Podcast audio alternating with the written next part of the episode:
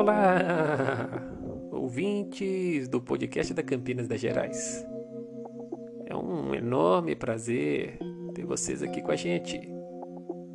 E hoje vamos trazer uma entrevista muito interessante à revista Galileu de Miguel Nicoleles, neurocientista brasileiro. Nicoleles irá falar um pouco sobre o seu novo livro, cuja tese propõe que a nossa mente é o verdadeiro centro do universo. Ele já foi considerado pela revista Scientific American um dos 20 cientistas mais influentes do planeta. Agora, Nicoleles traz uma nova teoria em seu livro. O verdadeiro centro do universo é o cérebro humano. Estudo o cérebro há mais ou menos 38 anos e nos últimos 6 ou 7 comecei a me dar conta que precisamos fazer um reposicionamento cosmológico. Porque basicamente todas as explicações que foram geradas sobre o que existe lá fora no universo vieram da mente humana, explica o cientista. Qualquer uma das visões sobre o surgimento do cosmos são secundárias ao epicentro real, que é a mente. Então concluí que essa visão epistêmica é, seria mais correta, sucinta e elegante do que realmente a reconstrução do universo. Em O Verdadeiro Criador de Tudo, como o cérebro humano esculpiu o universo como nós conhecemos, Nicoleles discorre sobre a tese e os perigos para a humanidade de não reconhecer a importância do papel do cérebro. Então a revista Galileu eh, fez algumas perguntinhas ao Nicolélio, gente. Vamos, vamos com a Campinas das Gerais, vamos lá. Na sua visão, esse novo sistema seria capaz de gerar uma agenda humanística inédita? Que agenda é essa? Nicolélio responde: o humanismo se tornou secundário aos interesses econômicos.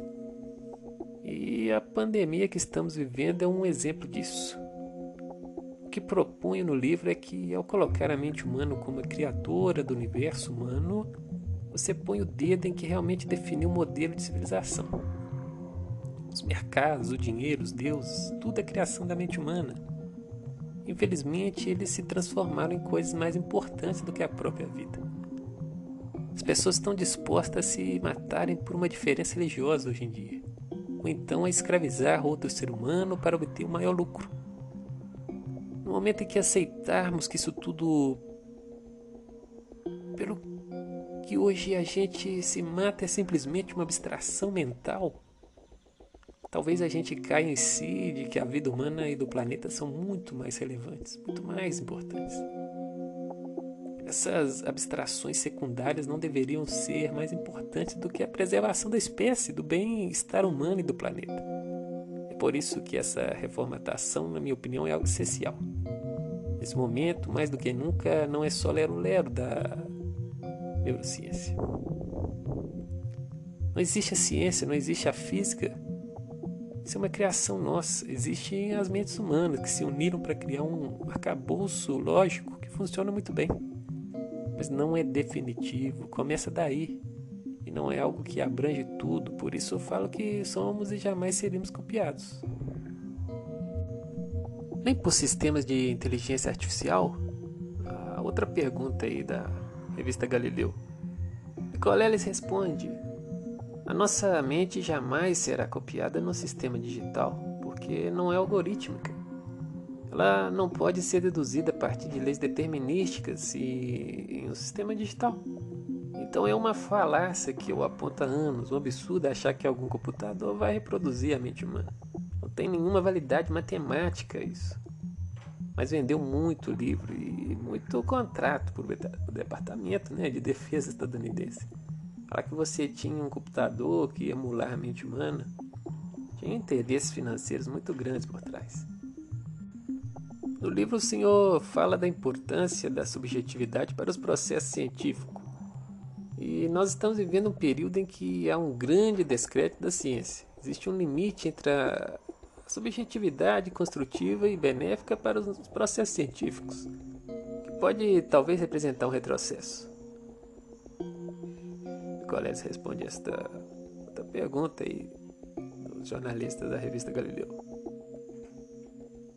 A gente não consegue escapar da subjetividade. Esse é um imperativo humano, de como o cérebro funciona. Mas existe uma diferença entre usar o subjetivo para criar ciência, arte, literatura, pintura e para espalhar absurdos. Ou negar interpretações que criamos do universo e são muito bem sucedidas. Por exemplo, você fala: ah, não, a lei da gravidade é uma criação da mente humana e vou pular da minha varanda aqui do 13 terceiro andar para desafiá-la.